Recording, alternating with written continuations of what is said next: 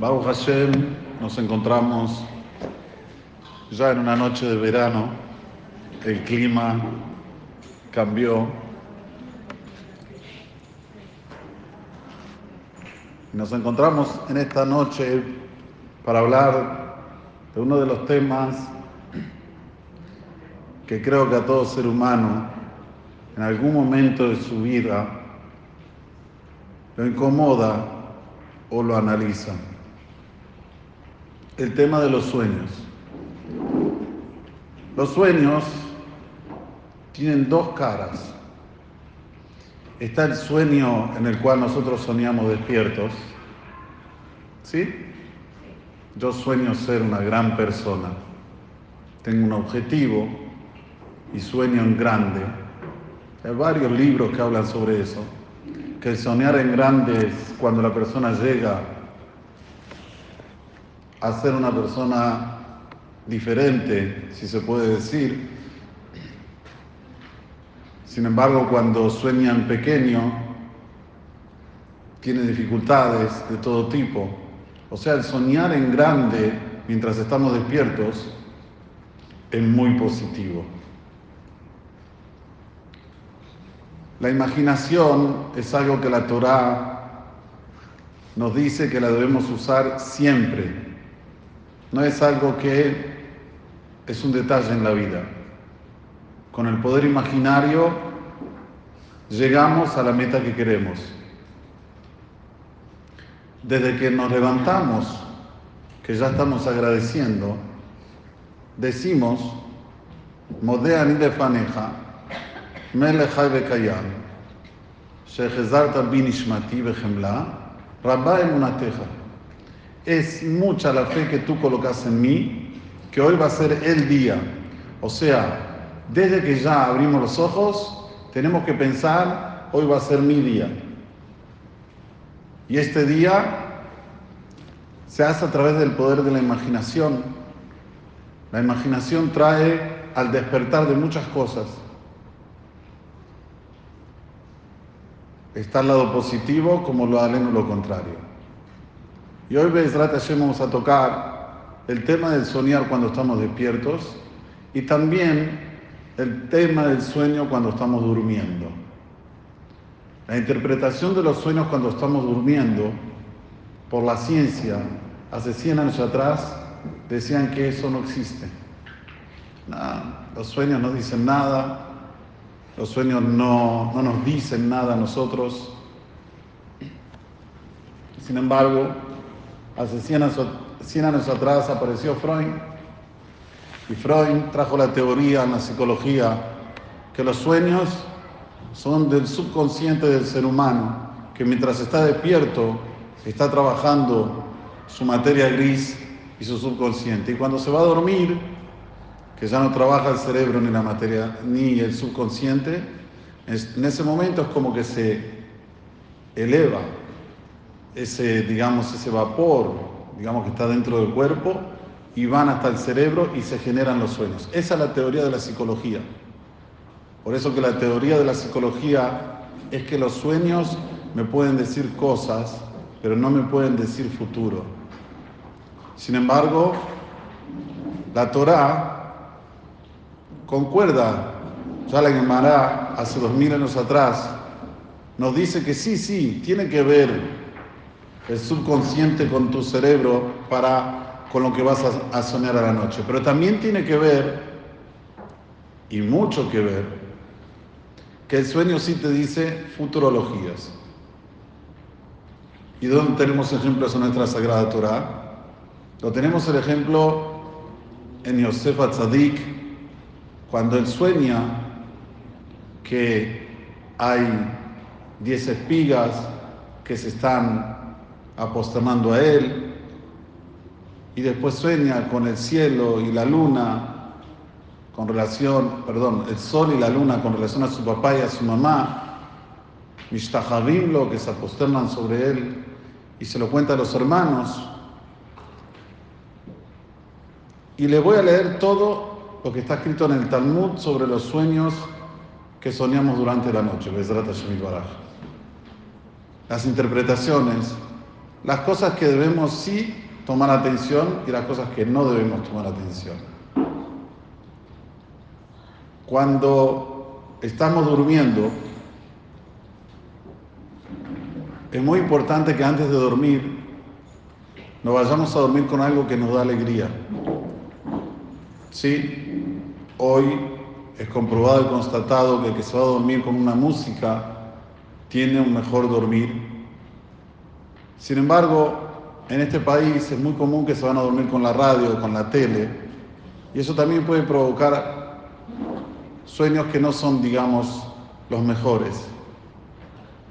Entonces hay varios factores que debemos ver para ver qué son sueños que proceden y qué son sueños que no proceden. Y cuando proceden también depende de quién te da la solución del sueño.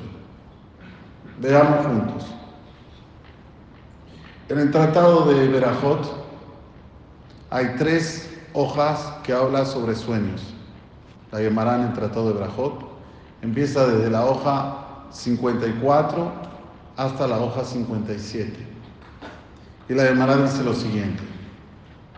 Hamisha Echad Mishishim. Hay cinco cosas que son uno de 60 avos. El Wen, ¿cuáles son? La primera es el fuego.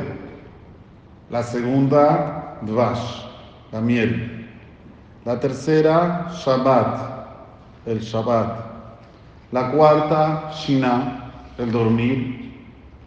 La quinta, Halom, el sueño. Estas cinco cosas son un de 60 avos. ¿Un de 60 avos de qué? Dice el Talmud. Es el fuego. Echad mishishim la.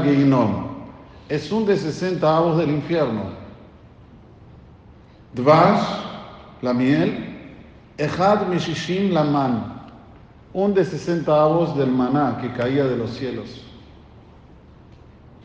Sigue diciendo el Talmud. Shabbat, Echad Mishishim la Olam Abba. Cumplir Shabbat es un de 60 avos del placer del mundo venidero.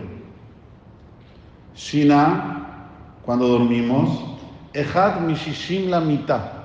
Es un de 60 avos de la muerte. Vamos a explicar ahora por qué. Y concluye el Talmud diciendo, Halom, el sueño, Echad Mishishim le Nebuah es un de 60 avos de profecía. O sea que aquí tenemos cinco cosas y lo que nos interesa a nosotros son los, los sueños. ¿Por qué el dormir es un de 60 avos de la muerte? Porque una persona que está durmiendo, vos le hablas, no te escucha, el olfato no, no funciona, Sí funciona el corazón, sí funcionan los miembros, pero de hecho el ser humano no está. ¿Cómo se entiende esto por la Kabbalah? El Ramjal, Ramoshe Chaim Lotzato, en su libro Dere Hashem, Los Caminos de Dios, dice que nuestra alma está compuesta por cinco camadas, si se puede decir así. ¿Vieron Leabdil, no? Sin comparación, pero como una cebolla que tiene camadas la cebolla. La Neshama, el alma, tiene la parte de adentro que se llama Nefesh. Nefesh es esto que podemos articular, que podemos mover los brazos, las piernas, el cuerpo. Después viene Ruach. Ruach es esto que nosotros podemos sentir, buen aroma. Esto es otra parte de la Neshama.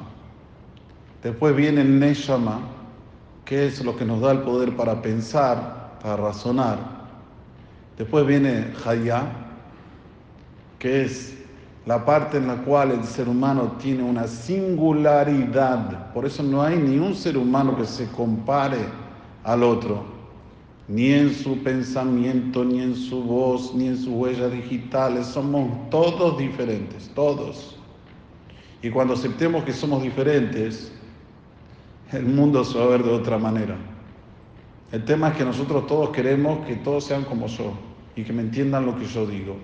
Y lo que yo digo prevalece. y yo tengo la razón, y yo, y yo, y yo. Y todos tienen que ser como yo, pero somos todos diferentes. No vamos a ser iguales, olvídalo.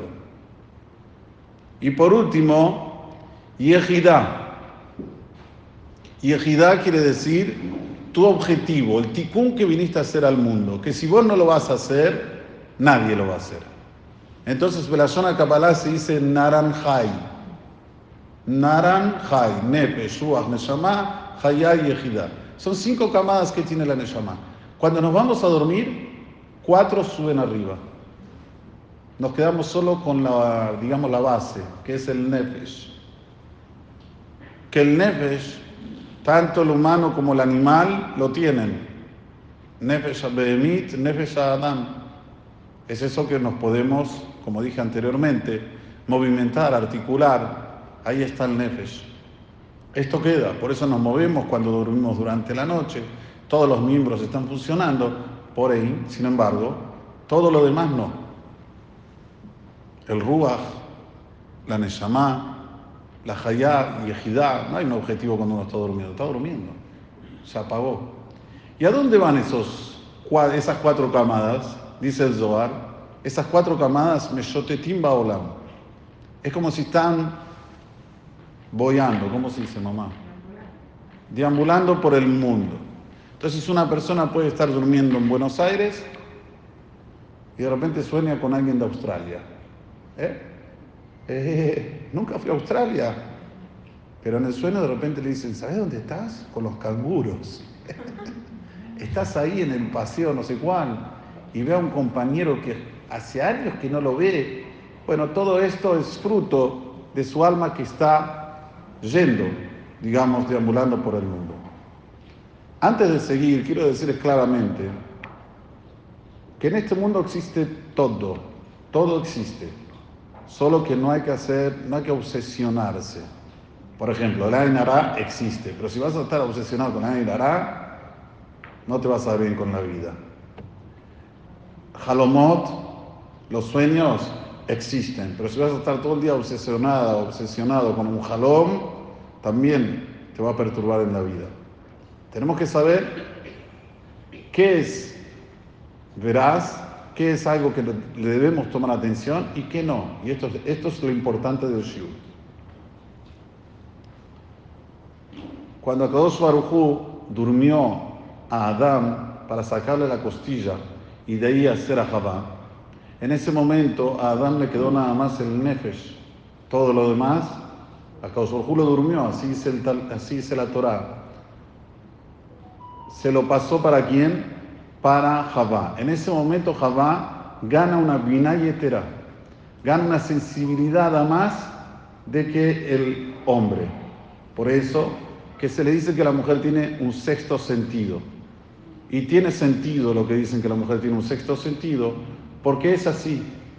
El Talmud dice, si viene una visita a tu casa y tu mujer me dice, esta persona no me gusta, dale atención, dale atención, porque yo, hombre, no, no tengo esa sensibilidad.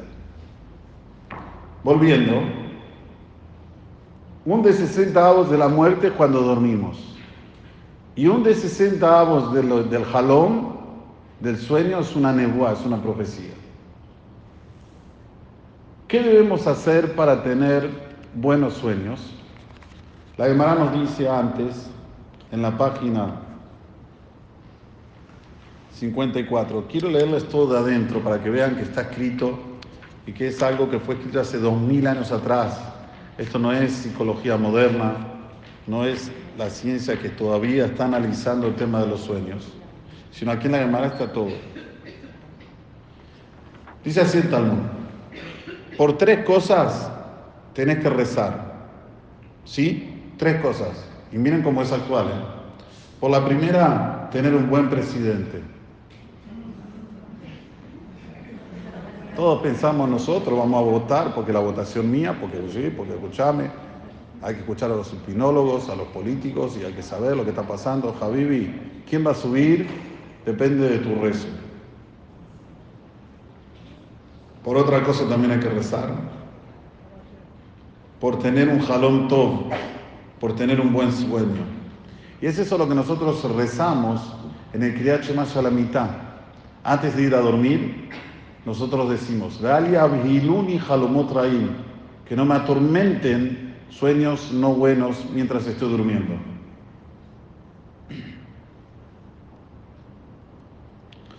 Son cosas en las cuales hay que colocar atención. Por último, también hay que rezar, y esto también es, es importante, para que los chicos estén en el buen camino. También pensamos que está en nuestras manos. Obvio, tenemos que hacer el deber de casa, darles una buena educación. Pero en algún momento el chico puede tener amigos que no son buenos, puede tener gente que los lleva a lugares que no se deben y hay que rezar para que obviamente estén en el buen camino. Volviendo a los sueños, la hermana interpreta varias cosas que si una persona sueña con esas cosas, eso trae para la persona o cosas positivas o lo aleno lo contrario. Pero al final la hermana dice algo. Akol oleg ajara pitarón. Todo va detrás de aquel que te descifra el sueño. El que te va a decir el sueño es él el que pone, como se dice, la, la firma para que pase. Entonces es muy importante de siempre preguntar a gente que entiende. Porque si le vas a preguntar a gente que no entiende, te va a decir, uh, soñaste eso, seguramente algo malo te va a pasar. Le está dando el veredicto que le va a pasar algo malo. Sin embargo, alguien que entiende y sabe que a colo leja jarape, todo va detrás de la boca, le va a decir, no te preocupes, eso que soñaste quiere decir algo así. Por ejemplo, si una persona ve vino en el sueño, hay dos interpretaciones. Se puede interpretar como que viene algo de alegría, o la alegría se puede interpretar como algo feo, porque el vino se le da también a, los enlutados, veía en Nefesh. Pero una persona que tiene sensibilidad correcta y sabe la Gemara y sabe el Talmud, le va a decir enseguida, olvídate, alegría. Ponele onda porque vas a tener muchas alegrías. Hay cosas que se pueden interpretar para el lado positivo como para el lado negativo. Hace poco tiempo atrás, alguien me dijo, Rab, soñé que se me caen los dientes. Soñé que todos los dientes míos se me caen. Le dije, claro, se te ya está haciendo todas las cosas feas de dentro tuyo. Verdaderamente cuando se caen los dientes hay también dos interpretaciones. Está la positiva como está la negativa. Lo aleno la negativa. Lo aleno la negativa. Pero hay que ir de alguien que sepa cómo interpretar los sueños, porque a kol oleg ajarape. Apréndanse esto que es muy importante. Todo va detrás de aquel que te descifra, que te da la connotación de tu sueño. Y esto es sumamente importante, por eso lo repito y lo repito, para que quede bien claro. No vayas si le cuentes a una amiga que no sabe interpretar y lo aleno te dice algo feo porque se cumple. Quiero leerles una Gemara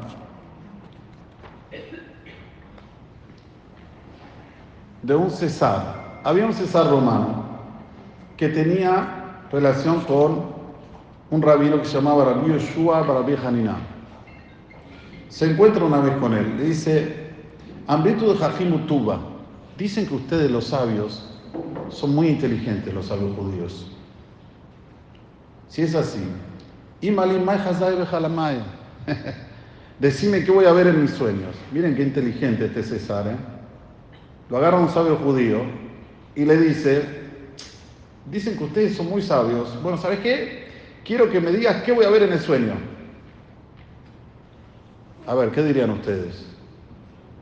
Soy sabio, pero no Dios. O sea, ¿qué, vas a ver en los sueños? Sin embargo, Rabbi Yoshua no se adormentó y le dijo, ¿sabes lo que vas a ver? Vas a ver lo siguiente. Vas a ver, de Mishger Elach Parsai, en la época había guerra entre los romanos y los persas, y le dijo que los persas lo van a llevar a él al cautiverio y te van a hacer trabajar un trabajo duro, y que Vegabebach.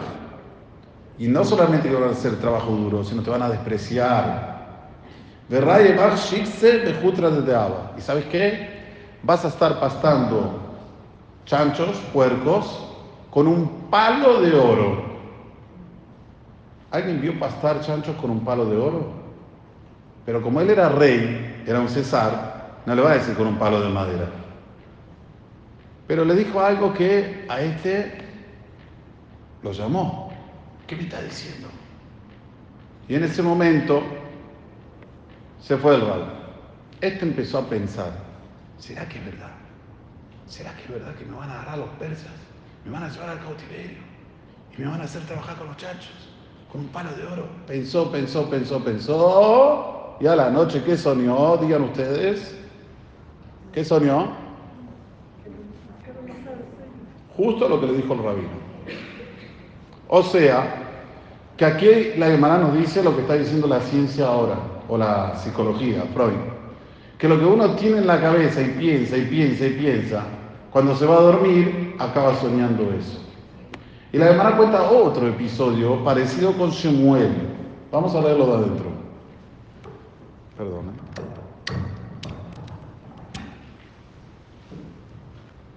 Amale Shubor Malkal Shmuel. Le dijo también un capataz, un jefe a Shemuel. Amritu de Jachmi Butuba. Dicen que ustedes son grandes sabios. Y Malimay Hassan Quiero saber qué me van a decir en el sueño. Amar Hazid, vas a ver en tu sueño. Date Romae de Shabula, que van a venir ahora los romanos y te van a llevar al cautiverio. Y te van a hacer moler semillas, pero no de trigo, sino de támaras, de dátiles, con un molino de oro. Nuevamente, como era un, hombre importante, no le quería hacer un molino normal, dijo de oro. Este también se quedó pensando todo el tiempo lo que le dijo el rabino, dice la Gemara, y Hércules Yoman de Horta Estuvo pensando todo el día, a la noche, exactamente vio lo que le dijo rabino. Tenemos aquí dos episodios que la Gemara confirma que cuando una persona está durante el día pensando sobre algo, es muy factible o casi 100% que venga a soñar con lo que vio. Entonces, número uno, todo lo que nosotros vemos durante el día, si lo soñamos a la noche, no quiere decir nada. Se entiende que si no lo vimos durante el día, ni lo pensamos, ni lo cogitamos, y soñamos esto durante la noche, hay que tomar atención. De repente puede ser algo que proceda. Solo que hay un ítem más que la hermana me dice. ¿Cuáles son los sueños que le, le debes tomar atención? Son esos sueños que vos soñás antes de levantarte a la mañanita. Pero si lo soñaste cuando pusiste la cabeza y empezaste a soñar, esos sueños también no proceden. ¿Por qué? Porque puede ser que comiste algo que te cayó pesado y como dije anteriormente, te hace estar alucinado, ¿se dice en español? ¿Eh? ¿Se dice? Por eso que los que proceden son los halomoches shachrit, los sueños que la persona tiene antes de despertarse. Número 3. ¿Qué pasa cuando la persona sueña con cosas como animales? Él no vio animales. De repente sueña con un elefante. No estuvo en Sudáfrica, no estuvo aquí en el... ¿eh? ¿eh? No fue al zoológico, no fue al Iguazú, no estuvo con los animales y de repente sueña con un elefante.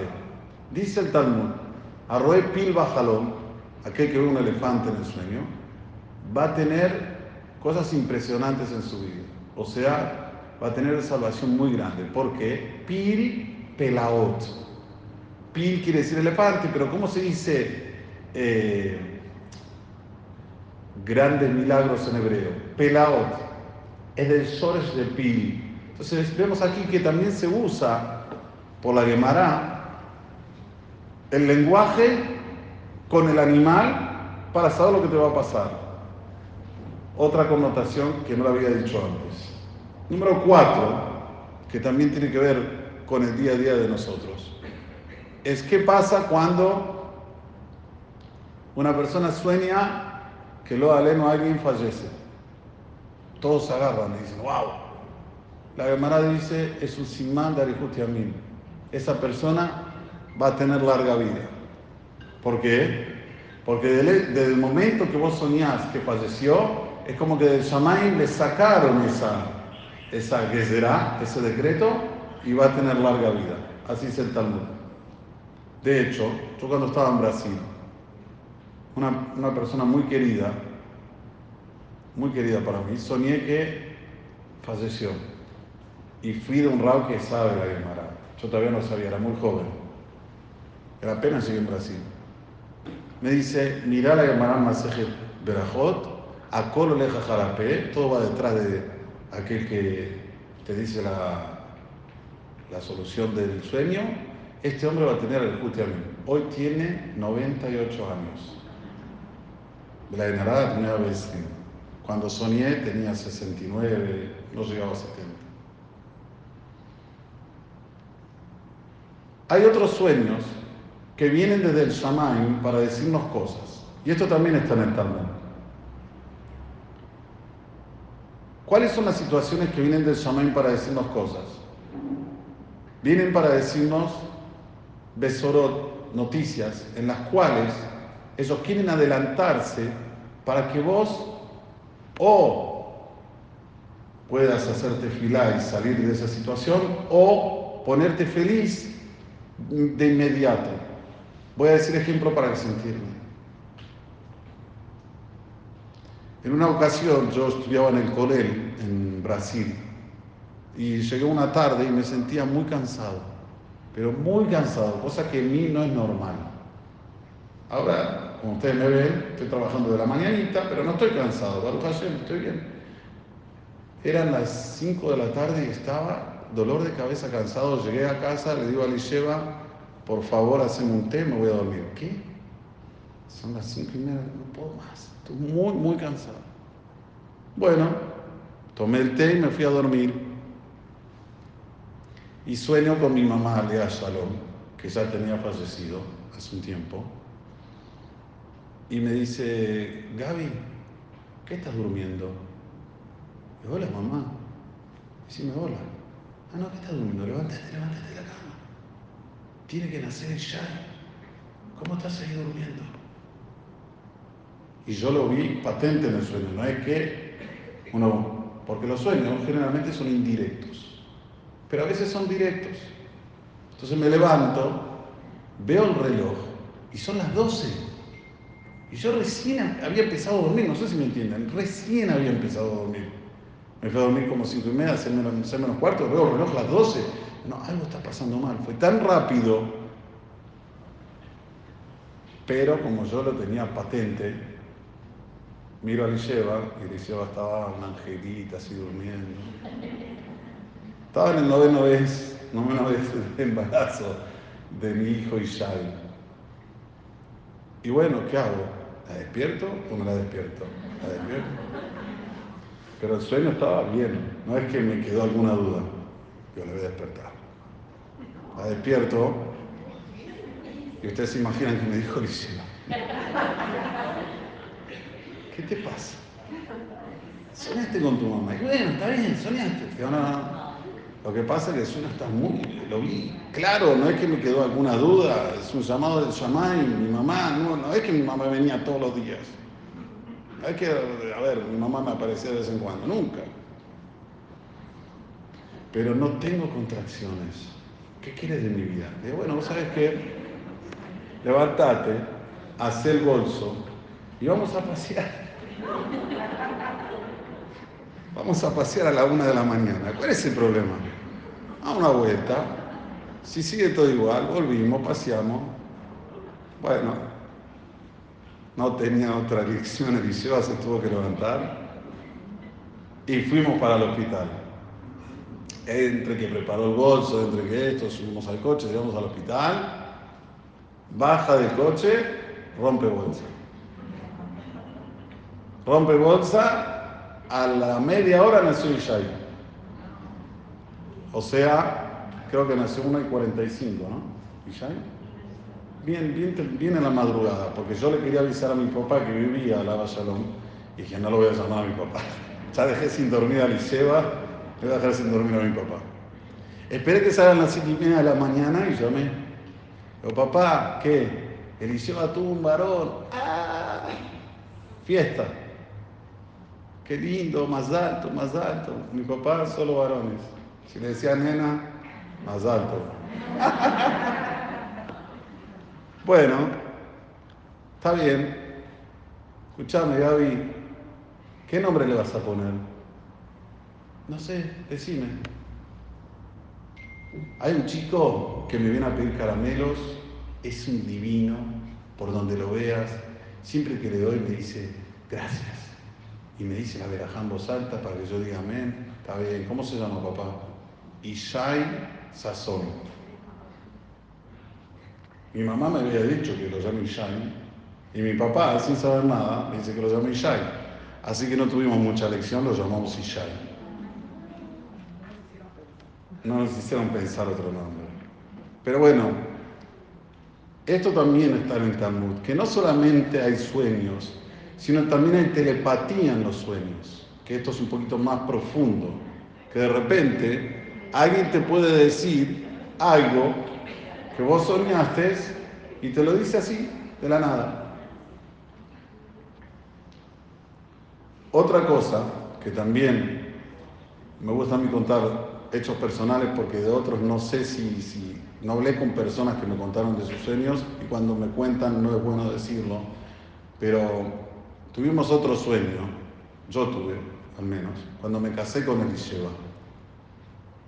Nos casamos, y esa noche nos fuimos a dormir y yo sueño con mi abuela. Mi abuela Rachel Lonchet, una que es muy, muy grande, Rachel Mawas, que me dice, Rachel Ergas de Mawas, que me dice, Gaby, que tengas una vida hermosa, vas a tener muchos chicos, varones, mujeres. Yo ya me fui de este hola, me me fui. Pero quédate tranquilo, vas a ser muy alegre, vas a tener una vida muy linda, muy plena. Ok, yo me levanto a la mañana la miro a y digo, soñé esto. dice, no, ¿cómo puede ser? Que no, la abuela estaba bien. No, no, nos había escuchado algo. Mira, lo soñé. Bueno, nosotros estábamos en una casa, digamos, no me acuerdo la calle porque ya de este Sipur tiene 32 años, y eh, estaba cerca la panadería de Gans. No sé si, si existe todavía, pero no hay, no en ese lugar. Sí. Entonces, en la panadería de Gans trabajaba una nieta de parte del abuelastro. O sea, mi abuela se casó segundas nupcias con Zaki Mawas. Trabajaba una nieta que estaba casada con Gans, ¿cómo se llamaba? No me acuerdo, ese pobrecito que tiene problema en la mano. Bueno, le digo a Alicia, espera un poquito, le voy a preguntar, a ver, ella debe saber si pasó algo con la abuela. Entro, le digo, ¿está todo bien con mi abuela Rachel? Dice, no, le van a hacer la levaya ahora. Era viernes. Bueno, yo me callé la boca, como era a hot mío, en mi casa nadie me quería decir la verdad. Entonces todos, como si no pasó nada, sonrientes, todo. Yo soy el hatán y yo ya sabía hicimos de actores, yo por un lado y mi familia por el otro, porque yo no quería decir para que no sientan que estoy mal, y ellos no querían decir para que yo no esté mal, pero bueno, la pasamos. Mi mamá, Lea Shalom, también, ¿sabe qué? No sé dónde sacó fuerzas, porque no me mostró en ningún momento de lo que había pasado. Pero nuevamente vemos que hay episodios que sí pasan. No tengo más para contarles de mi vida personal. ¿eh? Cuando nosotros tenemos que estar atentos a los sueños es cuando no lo pensamos durante el día, cuando no son sueños en los cuales estamos en otros lugares, porque hay también, como dije anteriormente, que las cuatro partes que hay en la Neshama, Mesotetot Baolam, es como van deambulando por el mundo y van llegando a lugares dispares, y eso es lo que uno ve en sueños. Yo les quería mostrar otra llamada, con el permiso de ustedes muy interesante, que dice así. Ama Bafizda, dice Bafizda, Kol Halom Velot No hay un sueño que no haga cosas que no son verdaderas. Siempre hay algo que me sale en el sueño. O sea, que en un sueño puede haber cosas verdades y cosas que no son verdades. Veamos la Jalmán de lo que igreta de lo micrea. Soñaste algo, ok, te está atormentando. Si no hay alguien que te lo pueda descifrar bien, mmm, la boca. Porque un jalón que no fue descifrado, que no fue dicho la solución, es como una carta que no fue leída. Y una carta que no fue leída no tiene consecuencia. Rama.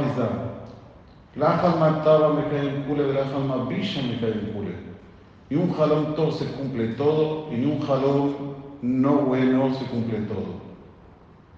Rama Rajizda. Sigue hablando Rajizda. Jalma bisha, adif me jalma taba. Un jalón no bueno, un sueño no bueno es mejor que un sueño bueno. ¿Por qué? Porque la persona volver en Teshuvah. El sueño es todo espiritual. Y cuando la persona ve la grandeza de Akadosh Baruj en ese momento vuelve en Teshuvah. Hay un sueño que soñó el Radbaz, que lo pone en su libro. El Radbaz era Rabbi David Ben Zimra, un Gaon Olam, un juez de hace más o menos 300 años atrás, que él sueña un sueño, lo escribe en su libro, está en, ¿cómo se dice en el comienzo del libro? ¿Hipólogo? ¿Cómo le dicen? El prólogo. El prólogo del libro. Y él lo cuenta que una vez se fue a dormir y ve que está yendo con una persona anciana de su comunidad al mundo venidero. Y llegan al mundo venidero y ven cómo pasan la vida de este señor anciano que a priori falleció desde los 20 años hasta el día de su fallecimiento. Y de repente tocan unas trompetas, lo que está escrito les estoy diciendo. Y aparecen ángeles. Aparecen ángeles de color blanco, pero becamuyot. Cantidad grande, grande. Ok. Tocan las trompetas de nuevo y aparecen del otro lado ángeles no buenos. Todos la voz jorim, vestidos de negro Empieza el din, empieza el din, llega al veredicto final, esta persona tiene que ir siete meses al infierno. Opa, ¿por qué? Porque profanó el Shabbat. ¿Qué hizo? Hizo algo que no se debe, enseguida el Radbaz entró en acción, dijo, espere, esperen un, un, poquitito, un momentito. El Rambam, el Maimónides, dice que esto no se llama profanar el Shabbat, y el Eje y el Kesef Mishne, todos libros que tratan sobre alajot, sobre leyes, no concuerdan que esto es Hilul Shabbat. Entonces, por favor, quiero que revoguen, revoguen, ¿se dice en español? Revoquen, revoquen el veredicto. Bueno, hablan entre ellos, tiene razón el rabino. Cuando van a revocar el veredicto, dicen, vamos a pensar. En ese momento, pum, se levanta del sueño. Se levanta del sueño, lo tenía el sueño, pero bien, bien nítido. Va a buscar los libros, ve los libros y ve que es así como él dijo. Escribe todo lo que él dijo. Y era todavía muy temprano. Al otro día tendría que, él tenía que sentarse en el tribunal, tenía que ir tenía que juzgar, entonces se fue a dormir de nuevo. Se va a dormir de nuevo, sigue el sueño. Sigue el sueño que el bendicho el mala, dicen el Radbaz tiene razón. El rabino David Ben Zimrat tiene razón. Entonces, el, veredicto final es que no tiene que ir al infierno, va directamente para el Ganeden, y ahí él escribe en su libro que de repente un aroma muy fuerte, un voz increíble, sale, los malajim se los llevan para el Ganeden, Betupim Ubim Jolot, con música, con cánticos, algo increíble. Y ya, y termina ahí vemos que los grandes jajamim no solamente sueñan, sino también escudan. Y no solamente sueñan, sino también entran en el sueño. Ya es un paso mucho más avanzado. Porque una persona, generalmente en los sueños nocturnos, no son manejables, son inmanejables. Yo no puedo manejar, a ver, hoy voy a soñar con Pepito Mañana voy a soñar con... No, no, es inmanejable. Los sueños diurnos sí son manejables. ¿Sí? De repente te viene un pensamiento negativo, tenés que sacar ese pensamiento rápidamente y ponerte a soñar positivo, ponerte a pensar positivo, ponerte a pensar cosas que te dan ganas de vivir. No dejes que te entre el pánico. Pero cuando es de noche, no tenemos mucho lo que hacer. Por el contrario, es algo que es eh, inmanejable. Y con esto voy a finalizar. O sea, dijimos varios eh, eh, escalones en lo que se llaman los sueños. Y voy a terminar con esto porque es el, la fruta del postre, como se dice, sobre los sueños. Cuando Yosef sueña que los hermanos se van a posternar, el papá y la mamá. La mamá ya tenía fallecido. Entonces dice la llamará en bar de No hay cereales sin paja. Como diciendo, siempre hay cosas que no proceden. Pero, ¿cuánto pasó desde que soñó Yosef hasta que se cumplió? 22 años. Yosef tenía en la época de 17 años, los hermanos cuando lo ven llegar dicen, ah, vamos a ver cómo se cumplen sus sueños, lo tiran al pozo, después se lo venden a los Ishmaelín, se queda en la casa de Potifar un año, después se queda en la prisión 12 años, a los 30 años lo elevan como rey en Egipto. Desde los 17 a los 30, ¿cuánto da? 13 años.